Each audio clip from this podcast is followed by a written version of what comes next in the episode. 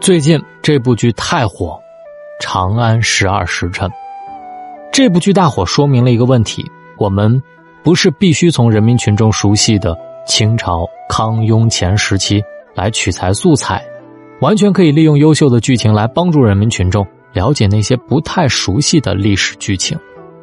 这次马亲王马伯庸选取的是天宝三载，是一个很有意思的时间节点。这一年并没有发生什么大事件，可能最大的事情就是人民群众喜闻乐见的唐玄宗迎娶了前儿媳杨玉环，从此君王不早朝，就是从这个时候开始了。这一年还有几件看起来比较普通的小事比如说太子被赐名李亨，平卢节度使安禄山接替了裴宽兼任范阳节度使，离造反不过只差了一个河东节度使。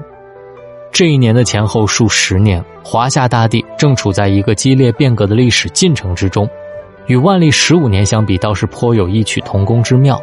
十一年之后的安史之乱是从盛唐到中唐的转折点，但安史之乱也不是一蹴而就的。从唐太宗时期的一系列政策开始，大唐就逐步滑向了深渊。如果这部剧当中你还有一些没看懂，那么。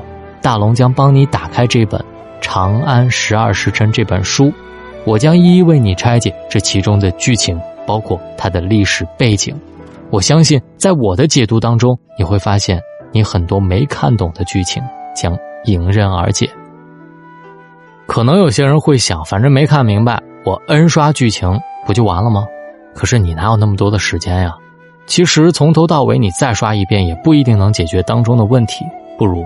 来听听我解读这本原著小说，这是一个集复仇、个人恩怨和悬疑于一体的故事，浓墨重彩的重现了由盛转衰的大唐。这本书的作者是马伯庸，是人民文学奖朱自清散文奖的获得者，有文字鬼才之称。《长安十二时辰》正是他的长篇小说代表作，他以天才般的想象力和笔触，重现了盛唐时期的长安。也塑造了一个个鲜活生动的形象，无论在剧情还是在人物塑造上，原著与影视都有着明显的差异。书中还有很多剧中没有展开的细节和剧情，让你听懂长安。同时，剧中复杂的剧情和人物关系，在书中也能够有更深的理解和体会。如果你还没有来得及追这部影视剧，那么就来听一听我的解说吧。我会带你解析它跌宕起伏的剧情，去体会它背后蕴含的国家情怀，帮你在了解剧情的同时，还能体会到这本书的深刻用意。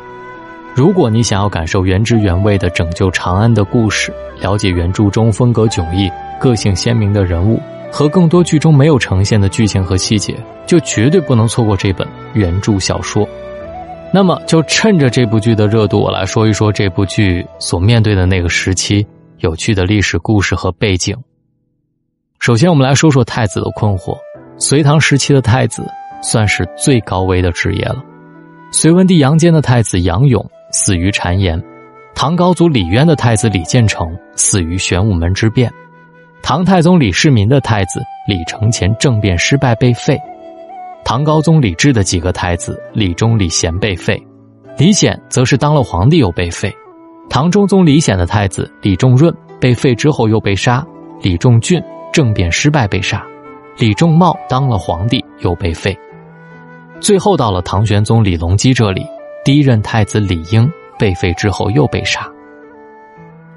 那么总的来说呢，李亨之前只有唐高宗李治。和唐玄宗李隆基的儿子之位是稳固的，不同的是，李治是多方平衡的结果，李隆基则是年轻有为、势力雄厚，以至于他的父亲唐睿宗李旦是让位于他的，所以，这样一个强势的父皇，太子会格外难熬。太子手下也不是没有人才，李密剧中的李泌，王忠慈剧中的王宗嗣，皇甫为民。郭子仪、李光弼皆是一时忠臣良将，但是也架不住皇帝的猜忌和宰相的打压。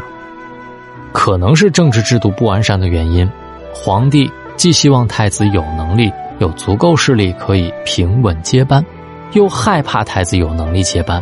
毕竟这意味着随时都可能取而代之。皇帝没有安全感，太子更没有。为了防止太子威胁到自己，唐玄宗李隆基先后放任两任宰相李林甫（剧中的林九郎）、杨国忠（剧中的严昭）打击太子，直至安史之乱爆发，太子才迎来了自己的机会。唐玄宗等人逃至马嵬驿时，太子李亨发动政变，诛杀杨国忠父子以及杨玉环。但陈玄礼的效忠保护了唐玄宗，李亨见无机可乘，便与唐玄宗分道扬镳。李亨抵达朔方军大本营灵武之后，举行登基大典，并遥尊唐玄宗为太上皇。唐玄宗为了制衡李亨，又册封永王李璘为山南、江西、岭南、黔中四道节度使，江陵郡大都督，驻守江陵。后来，唐肃宗李亨。在李密的帮助下，先后平定太上皇、永王两方势力，大局稳定之后，李亨开始信任奸臣李辅国、于朝恩，后因谗言诛杀了平定安史之乱有功的建宁王李谭。可以说，他最后还是变成了他自己曾经最害怕的样子。看完这本书和这部剧之后，你会发现，人人都有一个长安梦。长安梦是本剧一个贯穿始终的主题。第八团的人不少是为了摆脱旧疾前去参军的，只是为了将来有机会能去长安。崔六郎为了弟弟崔器能够在长安立足，做过杀头的买卖，又在长安做着见不得光的勾当。只不过他们的长安梦都没有实现。第八团的人大部分死在了烽燧堡，只因为可笑的政治原因。而替其他人活着的人，也因为不公正的待遇而梦碎。崔六郎和崔器做到了他们能够做到的一切，最终还是死于政治斗争的余波。当时全国有几千万人，却只有几十万人可以生活在长安，其中大部分还是生在长安的。这比如今的北漂在北京立足要难得多。崔器当过兵，砍过八十四颗首级。又有崔六郎为他拿钱开路，好不容易做到了旅帅，但是参军打拼的人那么多，又有几个能够做到崔琦这般？这可能会让很多人感同身受，在外漂泊的各种艰辛不易，很容易让我们产生共鸣。向往长安，本质还是对美好生活的向往。那时候的长安是世界上最繁华的城市，在那里，更容易实现自己的梦想。正如如今的一线城市有着更多的机会，只不过大部分人在付出了青春之后，终究还是回到了那个回不去的故乡。比起长安的那些人，我们或许更幸福一些，至少我们不用面对他们要面对的那些危险。所以，珍惜如今还算美好的生活吧。大龙喜欢把所有的故事拆解开来，结合当时的历史背景。来揉碎了，把每一个历史故事讲给你听。希望你可以听听大龙拆解的《长安十二时辰》。如果想加入大龙的读书会，微信的公众平台搜索“大龙”，回复“读书”，或者直接扫描文中的二维码就可以了。找到大龙的方式：把你的微信打开，点开右上角的小加号，添加朋友，最下面的公众号搜索“大龙”这两个汉字，找到我之后。回复读书，欢迎加入大龙的读书会。希望在这个平台上，我们一起进步。有很多人喜欢大龙讲的历史故事，是因为他们觉得终于有个人讲的历史能听进去了。希望这本书你也喜欢。愿你晚安，好梦。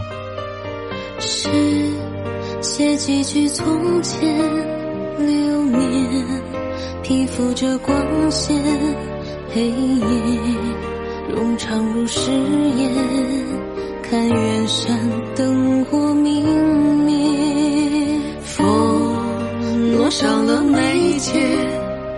眼前弥漫着昔日的笑颜，一捧炽热灵魂，还需锤炼几遍，听火光在。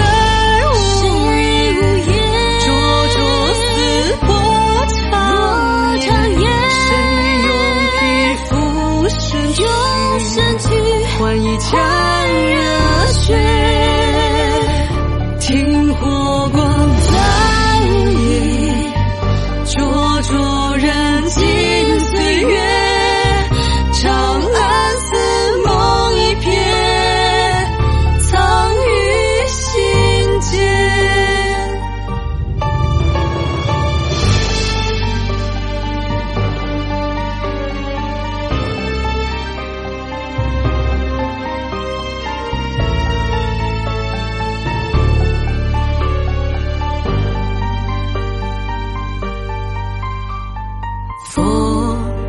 锁上了眉睫，他们不过是光阴的消遣。